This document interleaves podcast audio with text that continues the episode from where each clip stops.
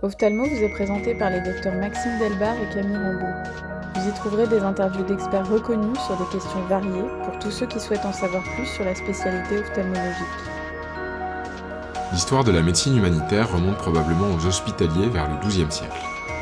À l'origine, ce nom a été donné au premier compagnon de frère Gérard l'Hospitalier, soignant les croisés et les pèlerins, hommes, femmes et enfants de toute nationalité.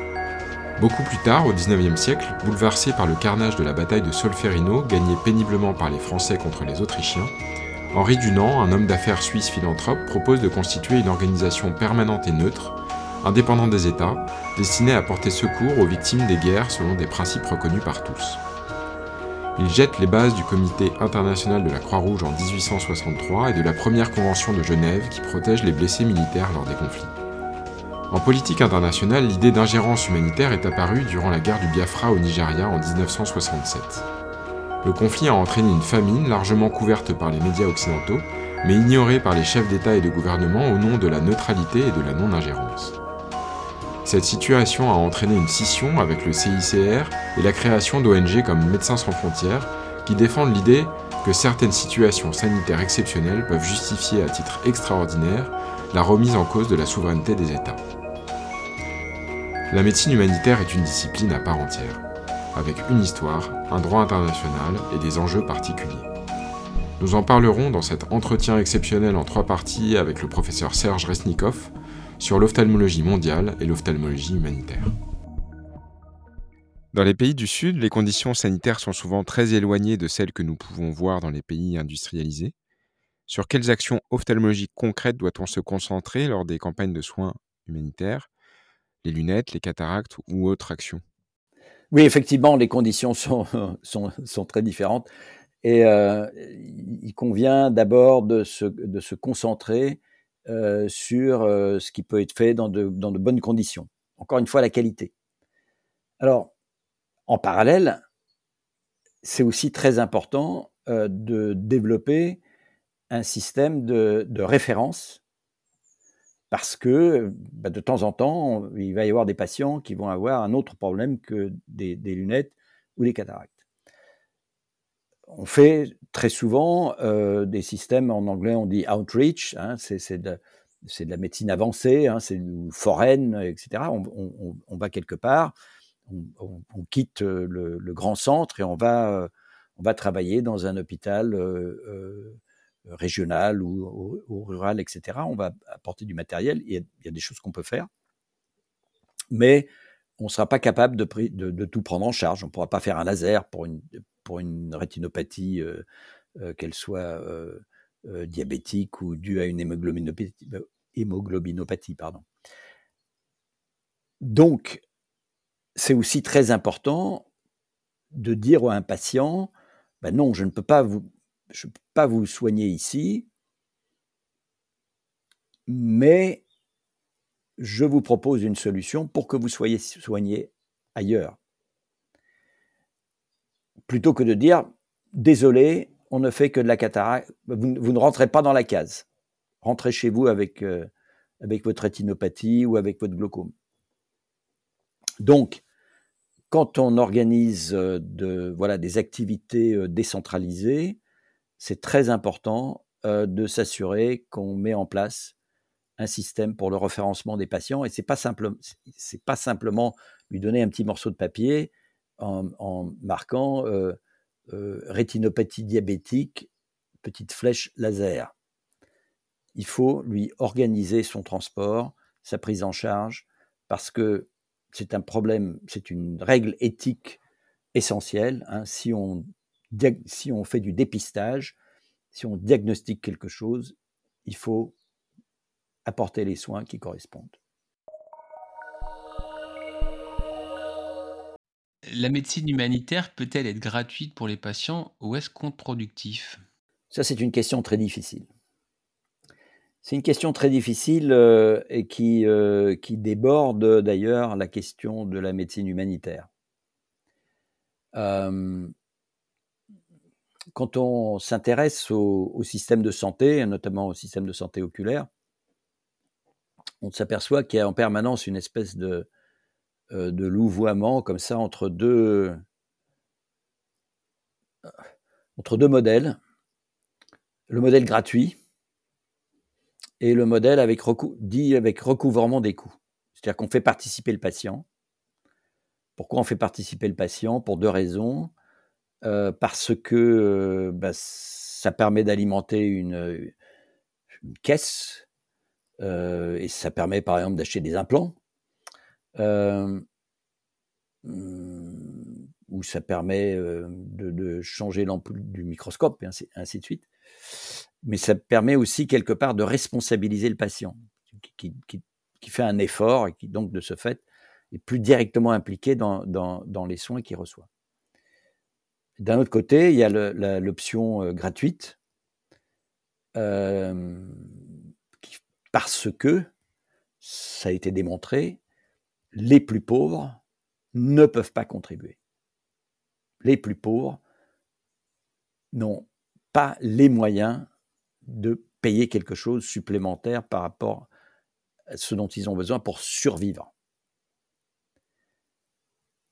Donc on sait que dans les systèmes, dans, dans les populations, dans les communautés les plus pauvres,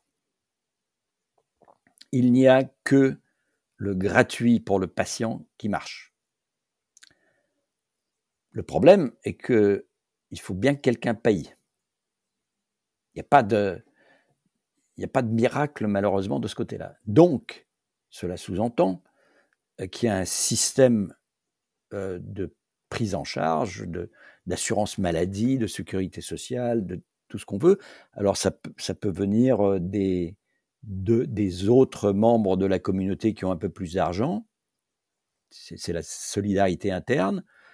Euh, ça peut venir de la part de l'aide internationale, ça peut venir du budget de l'État et ainsi de suite. Donc, il y a différents modèles, mais c'est juste pour dire que c'est très compliqué parce que quand on est avec les pauvres des plus pauvres, il, faut que ça soit gratuit pour eux. Alors bon, après on peut dire ça peut être un franc CFA. Bon, mais si on sort du modèle un peu purement symbolique, voilà. Alors, mais ça, ce dont je parle, c'est le système de santé du pays, de l'endroit. Je ne suis pas en train de parler euh, d'une mission humanitaire qui vient et qui installe ses propres règles du jeu. Quand on vient comme ça, il faut se plier aux règles du, jeu de l'endroit. Sinon, on déstructure complètement ce qui est fait sur place. Euh, je veux dire, moi, j'ai participé euh, dans, plusieurs endroits de la mise en place de systèmes de recouvrement de coûts euh, gradués, c'est-à-dire qu'il y a des gens qui ne payent pas, il y a des gens qui payent un petit peu, il y a des gens qui payent plus et des gens qui payent beaucoup plus. Hein, il, y a, beaucoup de, centres tenus par des ONG, des fondations, etc., qui fonctionnent comme ça. C'est le système qui a été développé par Aravind. C'est beaucoup plus développé en Asie qu'en Afrique, mais même en Afrique, c'est quelque chose qui marche. C'est le cas du MICI à Yaoundé, par exemple, au Cameroun. C'est le cas d'un hôpital de Saint-Joseph à, Kinshasa. Enfin, il y, a beaucoup d'exemples comme ça. C'est euh, aussi où c'était comme, comme, ça le, cas à Bamako.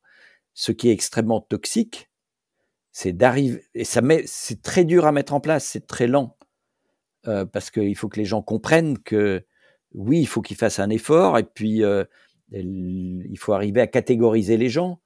il y a ceux qui veulent se faire passer pour, pour un pauvre pour pas payer. Euh, de la même façon qu'il euh, y a ceux qui euh, cherchent au contraire, à ne pas apparaître comme étant très pauvres parce que parce que c'est pas très agréable d'être catégorisé dans, la, catégorie plus pauvre. Et donc c'est extrêmement toxique d'interférer dans un système comme ça en, décrétant que par exemple pendant euh, pendant la période où les, euh, les, les, chirurgies sont faites, elles vont être gratuites. Comment les gens vont comprendre que euh, c'est gratuit maintenant, et puis après, quand l'équipe est partie, ça redevient payant? C'est encore une fois une excellente façon de, torpiller ce qui, est, ce qui est fait sur place. J'ai remarqué aussi que quand on arrive sur un terrain de mission, très souvent, on va opérer en premier lieu les notables de, de, la zone. Et c'est souvent quelque chose qui est assez mal vécu par les bénévoles qui participent à ces missions, puisqu'ils viennent là pour opérer les patients démunis. Mais c'est la règle du jeu, comme vous disiez tout à l'heure. Est-ce que c'est une règle avec laquelle il faut jouer? Est-ce que c'est une règle dont il faut se défier? Personnellement, je pense que ça fait, c'est un excellent exemple de l'adaptation à laquelle on doit se plier quand on va travailler ailleurs. Les, gens, dans mon expérience, les gens dans la communauté respectent ces notables. Hein, ce sont, sont, des gens qui ont un, une autorité qui est, qui est acceptée et respectée. Et donc, les faire passer devant, c'est en fait respecter la communauté. Rien, c'est rien d'autre, c'est juste jouer le jeu, le, ce que fait la communauté. C'est autrement, c'est insultant. Oui, tout à fait. Bah, merci beaucoup. On va parler maintenant du coût des chirurgies. Est-ce que vous pouvez nous dire le coût d'une chirurgie de cataracte dans les différentes zones du monde? Euh, Aux États-Unis, en, Europe, en Asie, en Afrique? Alors, c'est une, question très difficile parce que, euh, en fait, derrière le mot coût, euh, on peut parler de deux choses. On, peut voir quelle est la quantité d'argent qu'il faut pour que cette chirurgie ait lieu c'est-à-dire les salaires, les, les consommables, l'investissement, l'amortissement de, l'investissement, l'infrastructure, euh, voire le transport du patient, euh, le, coût du traitement après la chirurgie, etc. Ça, c'est une, une façon de voir les choses. Une autre façon de voir les choses, c'est le désolé pour l'anglicisme, c'est le out of pocket. C'est ce que le patient doit sortir de sa poche pour être opéré. Et là aussi, ça, peut inclure euh, euh, des, honoraires euh, officiels ou officieux. ça peut inclure des médicaments qu'il faut aller acheter à la pharmacie à part ça peut inclure le mouton qu'il va falloir payer à la famille dans laquelle il va falloir résider pendant, pendant qu'on se fait soigner à la capitale, etc. Pour essayer de, de, débrouiller ça, le, le out of pocket, là, ce qu'on sort de sa poche, le, reste à charge, peut-être c'est comme ça que ça, s'appelle, va être extrêmement variable. Euh, et il va aller, comme on l'a dit tout à l'heure, ça peut aller de, quasiment zéro, mais c'est jamais zéro parce qu'il faut toujours, faut toujours aller jusqu'à l'hôpital. Quelquefois, il faut, il, faut, il faut donner quelque chose euh, au balayeur qui est à l'entrée de l'hôpital, sinon finalement on va pas rentrer à l'hôpital. Et puis après, il va falloir donner un petit quelque chose à l'infirmier euh, pour passer plus haut dans la liste d'attente. Enfin bref. Et puis alors on peut blâmer l'infirmier et le balayeur, mais très souvent l'infirmier et le balayeur, il n'est pas vraiment payé. Donc, bah voilà, il, a aussi sa famille à faire vivre, et ainsi de suite. Donc, on, rentre là dans, aussi dans des considérations quelquefois difficiles à, comprendre ou, difficiles à accepter quand on vient de l'extérieur. On, se dit, mais enfin, c'est scandaleux, quoi. oui, c'est scandaleux, et, en même temps, bah, c'est comme quand on se fait arrêter par le policier euh, parce que parce qu'on a on a fait un excès de clignotant euh, et euh, pourquoi? Bah parce que le salaire du policier n'est pas payé bah, il, se, il se paye sur les voitures qui passent et ainsi de suite. Bon. Mais voilà on est on est dans des on est souvent dans des dans des environnements qui sont qui sont différents. Par contre on paye pas beaucoup d'impôts voilà. Donc on, paye autrement voilà. Euh, mais mais c'est juste pour dire que euh, le, le, le, coût peut être euh, très faible, enfin le, le, coût pour le patient peut être très faible, comme il peut être extrêmement élevé. Hein. Je veux vous, signaliez les, les, États-Unis. Ça peut être plusieurs, plusieurs milliers de, dollars qu'on va, sortir plus ou moins de sa poche. donc il y, a, vraiment un, éventail euh, qui est quasi, euh, euh, infini, y, compris d'ailleurs dans les pays dans les pays les plus pauvres. Il y a, un secteur privé. Quelquefois, ce secteur privé, d'ailleurs, fait appel à de la main-d'œuvre étrangère qui, est, qui est employée pour travailler dans des cliniques et les, les, patients vont payer très cher. Mais, mais ils vont avoir une hôtellerie de qualité, ils vont avoir des soins de qualité, etc. Et ceux qui peuvent se le permettre euh, se, le permettent. Donc même, même dans les pays les, les, plus défavorisés, il y a en général un éventail très important de, de, de, ce que les patients peuvent payer, acceptent de payer, ont envie de payer, etc. Maintenant, en ce qui concerne le coût de la, le, coût de revient de la chirurgie, là aussi, il y a, un éventail qui est, qui est, extrêmement important, euh, parce que si on prend l'exemple des, euh, des, des, implants intraoculaires, on, on, trouve, y compris dans les, encore une fois, dans les, dans les pays les plus défavorisés, euh, généralement des implants premium à des, à des prix très élevés, mais aussi euh, des implants fabriqués en Chine ou en Inde. Et là, il va y avoir une grosse différence parce que parmi ces implants venant de Chine ou d'Inde, il va y avoir, ou il peut y avoir, des qualités extrêmement variables. Il peut y avoir un implant qui vient de, de Orolab, d'Aravind, qui va coûter quelques dollars, qui va être certifié CE, de qualité équivalente à ce que l'on va trouver sur le marché occidental. Mais à, un tarif infiniment moindre, mais de qualité égale.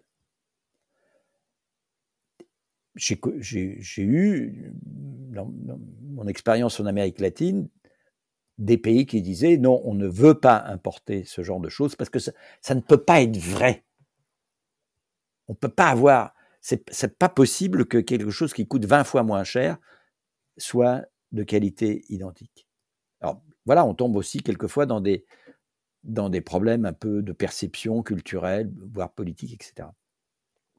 Il en va de même pour euh, l'équipement entre un microscope opératoire euh, occidental et, euh, et, un microscope opératoire fabriqué en Inde il y a aussi un, gradient de, prix qui, va à peu près du, du simple au quintuple. mais là aussi, dans, dans, ce qui est pas cher, il y a, il faut trier le bon grain et livret. Il va y avoir il y a quelques, quelques fabricants indiens euh, qui fabriquent du, euh, du matériel d'examen de qualité tout à fait convenable. Et il y a aussi des choses épouvantables. Donc, euh, si, euh, si on s'intéresse, par exemple, à, soutenir euh, un, service d'ophtalmologie voilà, dans, un, dans un endroit un peu isolé, etc., on, peut, avoir du, matériel de récupération en bon état, mais dans ces cas-là, il faut, bien penser, par exemple, à le faire tropicaliser avant de le, faire partir sous les tropiques, parce que sinon, euh, euh, l'humidité, la chaleur va faire que le matériel va vieillir euh, très rapidement. Et il y a des coûts de transport qui sont importants, ou bien on peut choisir une autre méthode qui est celle de, de commander auprès de ces fabricants qui font du matériel de bonne qualité à des coûts euh, très faible et il existe un, une organisation qui s'appelle l'IAPB, International Agency for Prevention of Blindness, qui, euh, qui a une espèce de sous-programme euh, dans lequel on peut aller sur, le, sur leur site et voir ces sélections de matériel qui ont été éprouvés, analysés, et qui sont utilisés par des ONG et qui permettent d'acheter à des tarifs très intéressants, parce que c'est réservé à des ONG. Voilà, il y a donc, aussi des solutions pour des associations ou des ONG qui ont envie de, de, fournir du matériel ou des équipements. il y a des filières comme ça où on peut accéder à du matériel de qualité à des, à des tarifs très intéressants. Mmh. J'avais, pour rebondir sur ce que vous disiez avant, j'avais échangé il y a quelques années avec un ophtalmo qui était rompu à l'humanitaire à la SFO et je crois qu'il partait avec la Ophtalmo sans frontières. Il m'avait dit qu'en fait, le prix d'une cataracte, ça devait être évalué au prix d'une chèvre. quand, on savait le prix d'une chèvre, en gros, c'était le prix d'une cataracte dans les pays euh, oui. du Sud. Alors, c'est vrai, il y a. Euh, euh, c'est une bonne, un bon benchmark. Il y, y, a quelque chose qui est intéressant, c'est de voir combien les gens payent euh, pour euh, euh, un abaissement du cristallin par un tradithérapeute.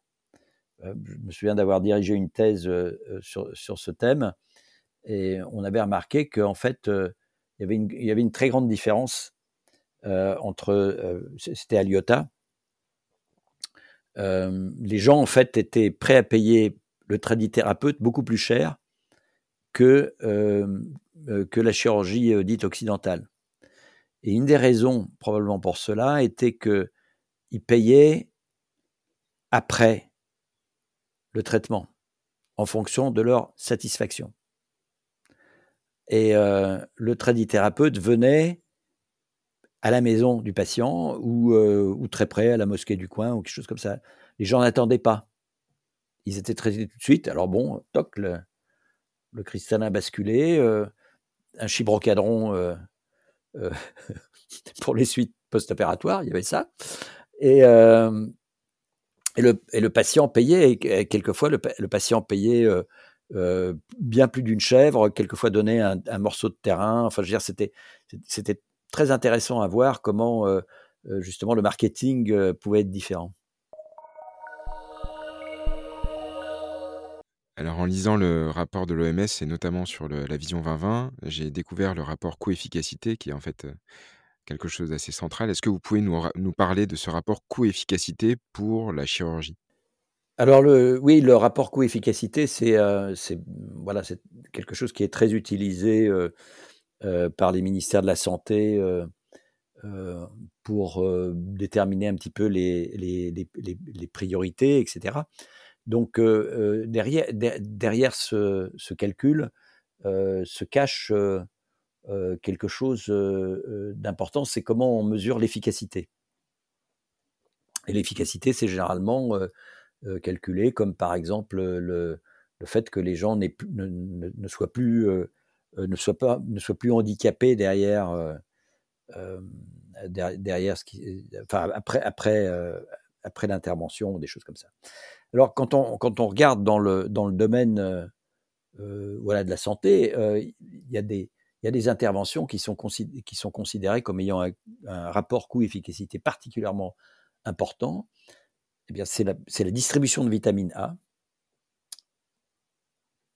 qui, qui, a un effet sur la, sur la prévention de la cécité chez l'enfant. Ça, c'est quasi imbattable parce que le, le coût de la capsule de vitamine A est extrêmement faible. Et ça permet de sauver la vie des enfants et de leur éviter de devenir aveugles. Donc, je veux dire, le, bénéfice est, évidemment euh, important. Mais il y a aussi euh, la chirurgie de la cataracte qui, parmi les, les, interventions chirurgicales, est celle qui est considérée comme ayant le rapport coût-efficacité le plus bénéfique. Euh, donc c'est un, un, un, argument qui a été, euh, euh, qui, a, été largement utilisé, euh, mais comme on peut voir, malheureusement avec, avec un, un, impact relativement faible, parce que c'est pas pour autant que la santé oculaire reçoit davantage, davantage de financements internationaux. quand on regarde d'ailleurs le, les financements internationaux en matière de, de coopération sanitaire, ils sont totalement décorrélés des ratios de coût-efficacité. Ils sont directement liés à d'autres à, d'autres facteurs politiques, émotifs, etc. Hein. Je veux dire, le, le, le VIH-Sida, qui est, qui est, un problème évidemment très important, le paludisme et la tuberculose, qui sont aussi des, problèmes bien sûr importants, mais, dont l'importance est quand même considérablement moindre en termes d'années de, vie en bonne santé, hein, les DALIS, euh, que euh, les maladies non transmissibles comme les cancers, les maladies cardiovasculaires, les maladies respiratoires, eh ils reçoivent des quantités d'argent euh, considérablement plus élevées. Parce que, voilà, c'est il y a eu une, promotion qui a été, bien faite, tant, mieux pour eux. Mais voilà, l'argent qui rentre ou qui passe par le Fonds mondial n'a aucune commune mesure avec, l'argent qui est destiné à la, santé oculaire.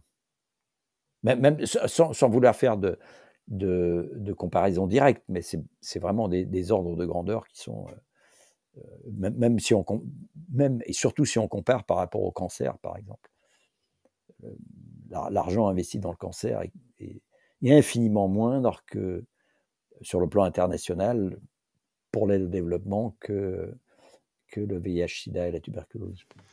Alors, je crois que l'intervention euh, chirurgicale qui a le meilleur en numéro 2, hein, après la cataracte, qui a le meilleur rapport coût-efficacité, je crois que c'est la prothèse de hanche. Oui, c'est ça. C'est aussi celle qui est la, la, deuxième en termes de volume. Euh, l'action des ONG est le plus souvent malgré elle et malgré l'aspect non gouvernemental, toujours acteur d'influence du pays d'origine. Certains pays reçoivent l'aide de milliers d'ONG.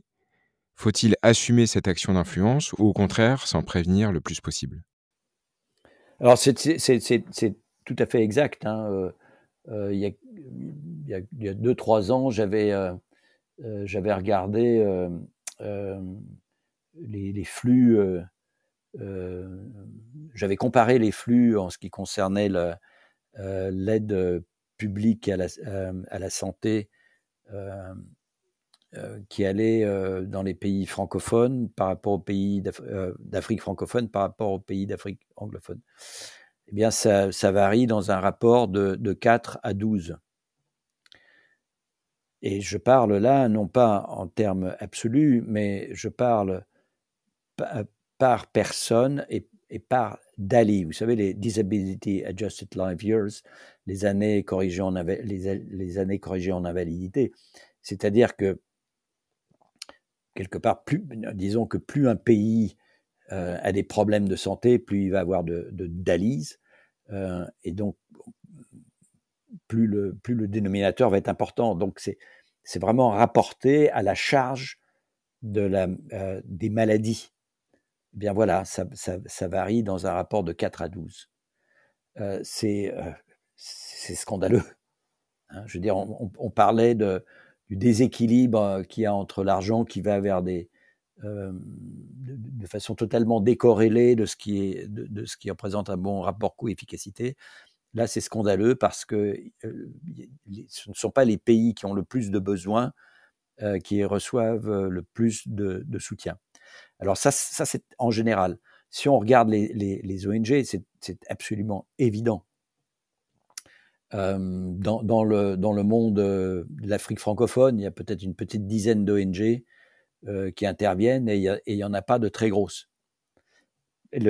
La, seule très grosse, qui enfin ici il y en a une très grosse, elle est britannique elle intervient dans les pays francophones parce que l'OPC connaît bien cette ONG et a, bâti des, des, relations qui ont fait que, bah, voilà, on les a amenés un peu. Mais voilà, c'est euh, les, plus grosses ONG euh, investissent beaucoup plus massivement en Afrique, euh, si on parle de l'Afrique, en Afrique anglophone qu'en Afrique francophone ou lusophone d'ailleurs.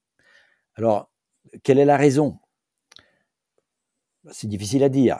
il y a des raisons politiques, oui. Le Commonwealth, ben, on voit bien que le Commonwealth, quand même, il suffit de regarder l'actualité. Hein, la relation des, pays du Commonwealth entre elles, entre, entre les pays et avec le Royaume-Uni n'a rien à voir avec les relations que les pays francophones, ou au moins certains, ou un nombre croissant d'entre eux, ont avec la France.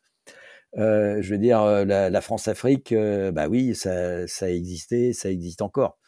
Euh, ça a été un petit peu toxique. Alors, je pense que comme toutes les ONG, bah voilà, on, essaie, essaye, malgré ça, on, garde des bons rapports, tout ça, ça, se passe très bien, mais, mais attirer davantage de financement vers l'Afrique francophone, euh, si on veut si on veut faire quelque chose, c'est vrai, c'est important. Alors il y a, y a, une autre raison, c'est l'anglais. Hein, je veux dire, pour avoir des financements en, dehors de, de, relations qu'on peut établir avec euh, avec euh, une association, une ONG, etc. Si on veut aller à la pêche, si on est sur place, si on veut aller à la pêche, si on parle pas d'anglais, l'anglais, on est cuit on est cuit.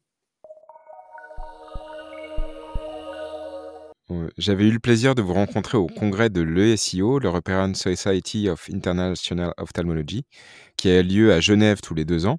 Est-ce que vous pouvez nous parler de ce congrès? Oui, alors c'est une, c'est une initiative euh, qui a été euh, lancée euh, par, par un de nos collègues suisses, Andreas Kreis, et qui, qui part du, du, constat que finalement, il y a une, une, forme de fragmentation dans les, dans les associations, les ONG qui, qui essaient d'intervenir. Chacun travaille un petit peu dans son coin. et que ça serait peut-être une bonne idée de, créer une espèce de forum euh, dans lequel euh, eh ces différents intervenants euh, pourraient échanger. parce que bah voilà, il y a une forme de. on peut s'inspirer de ce que font les uns les autres.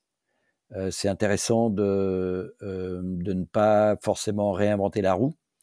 Et donc, ça peut être aussi l'occasion un peu de faire venir des gens qui ont une certaine expertise dans certains domaines, etc. Et, donc de, de créer un, espace d'échange et de discussion. Et donc, voilà, la semaine dernière, on discutait de, du, prochain, du prochain congrès. Et on, voilà, on se demandait quels, quels pouvaient être les, les, les, points importants autour desquels on pourrait animer des discussions. On, a évoqué des choses comme, comme la qualité, que j'ai évoqué tout à l'heure. Euh, on a euh, peut-être euh, discuté aussi autour de choses comme, comme l'éthique, qui peut être, qui peut ça peut être intéressant aussi de, de discuter avec des gens qui, qui sont qui sont spécialisés dans voilà dans les dans les problèmes d'éthique et puisque nous généralement nous ne sommes pas et aussi euh, des, des, gens qui peuvent avoir cette expérience dans d'autres domaines que, que celui de la santé oculaire, avoir un peu des, voilà, des, des visions un petit peu euh, euh, croisées sur tout ça. Voilà. Donc, donc on espère avoir cette, cette, cette réunion donc en, en novembre 2025 et on, on, on, espère vous y voir et on espère vous y voir de façon aussi présenter et, participer, de même que s'il y a d'autres d'autres associations qui ont un intérêt pour ce, genre de forum et d'échange, voilà, ça peut on, essaiera d'en faire la publicité et on, comptera sur vous peut-être pour, pour faire passer, pour faire passer l'info.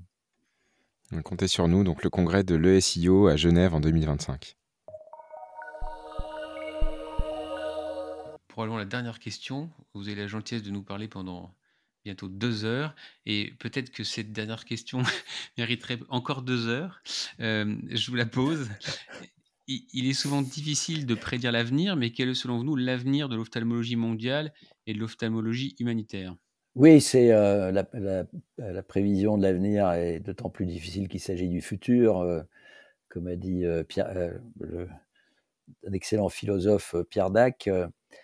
je pense que, en quelque sorte, alors il y a, voilà, il y a différentes, différentes terminologies, l'ophtalmologie mondiale, l'ophtalmologie humanitaire, etc. Ça se, ça se regroupe beaucoup, encore disons que l'ophtalmologie humanitaire est plus une, et, déjà en soi une, une, forme de solution. Hein. C'est une, action. L'ophtalmologie mondiale euh, ou internationale, c'est euh, plus euh, l'état des lieux. Je pense que, en tout cas, l'ophtalmologie humanitaire a de, malheureusement, si, si, je peux dire, de, beaux jours devant elle, parce que quand on voit que malgré tout ce qu'on fait, eh bien, la prévalence de la cécité a plutôt tendance à augmenter du fait du vieillissement de la population et de son accroissement, euh, du fait qu'il euh, y ait encore euh, si peu d'ophtalmos dans les pays où, où les besoins sont, sont considérables, etc.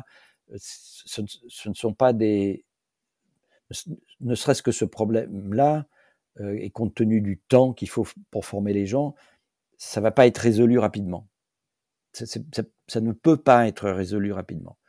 Euh, donc, euh, dans les années à venir, et les, les, 10, 15, 20, 50, je ne sais pas, années à venir, euh, il faudra continuer de, se battre contre, il faudra ramer contre le courant. alors peut-être à un moment donné, la, structure démographique aura, profondément changé. Hein. Je veux dire, on est aussi dans, un environnement, euh, euh, enfin, je veux dire, les problèmes de climat, d'environnement, de biodiversité, etc., sont, sont, quand même des problèmes extrêmement graves. donc, il, est tout à fait possible que, à long terme, il y, a des, il y a des modifications très importante. Et à, propos de, euh, du, climat, par exemple, avec le, National Eye Institute, on, a commencé à réfléchir euh, sur, sur les, impacts sur l'ophtalmologie. Hein. Alors, il y a ceux qui parlent de oui, il y a telle maladie qui va devenir plus fréquente, euh, il y a tel parasite, il va y avoir du Zika virus en Bretagne, bon, ou en Irlande personnellement, je pense que l'essentiel des problèmes euh, viendra euh, d'autre chose. Il viendra des, migrations massives euh, qui vont se produire très probablement. Je veux dire, si les choses vont comme, elles sont en train d'aller, il va y avoir des, parties du monde qui deviendront inhabitables. Des parties d'Afrique, des parties d'Asie, en particulier de, de l'Inde, mais aussi des parties euh, d'Amérique, y, compris le sud des États-Unis. Tout ça, c'est des, millions, voire des milliards de personnes qu'il va falloir recaser, qu'on le veuille ou non, avec le sourire ou pas. Mais ça va arriver, très probablement. Et quand ça arrivera, les systèmes de santé, y compris les systèmes de santé oculaires, vont être complètement chamboulés tout, tout ce qui est la façon dont c'est organisé aujourd'hui, je ne vois pas comment ça peut tenir. Donc, il va falloir aussi inventer des choses. Et si on s'intéresse à, la santé euh, voilà, oculaire du monde, il va y avoir de très très gros défis. Et euh, ça va pas être des défis faciles. Et, là aussi, il y aura beaucoup de place, je pense, pour euh, ceux qui euh, essayent de faire que les plus défavorisés euh, retrouvent une petite part de gâteau quand même. Donc les, toutes les problématiques d'équité, de donner un peu plus à ceux qui ont moins, ça va devenir, ou ça va continuer d'être, ou ça va probablement devenir encore plus difficile, encore, encore plus un défi euh, que ce ne l'était jusqu'à présent. Donc, euh, ce que je lis dans ma boule de cristal, c'est que c'est pas le moment de se, démobiliser. c'est aussi le moment de garder présent à l'esprit que quand même ce qui fait le fondement de la médecine, c'est quand même de s'occuper des autres et, pas forcément uniquement dans, dans son petit précaré. Voilà, se préoccuper de, de ceux qui, qui, sont comme nous, mais qui ont moins de, moins de chance que nous, ça me paraît, ça me paraît essentiel, tant sur le plan philosophique que sur le plan purement pragmatique. Merci beaucoup, professeur. Merci beaucoup d'avoir accepté de partager avec nous votre immense expérience dans le domaine de l'ophtalmologie mondiale et humanitaire. C'était un véritable honneur de vous avoir aujourd'hui avec nous. Et on espère à très bientôt. On retient la date du congrès de l'ESIO à Genève en 2025. J'espère vous voir à ce moment-là. Merci, professeur Esnikov, pour cet entretien qui était absolument passionnant. Merci encore. Ophthalmo est disponible sur toutes les plateformes d'écoute. Si l'épisode vous a plu, laissez-nous un avis et partagez-le.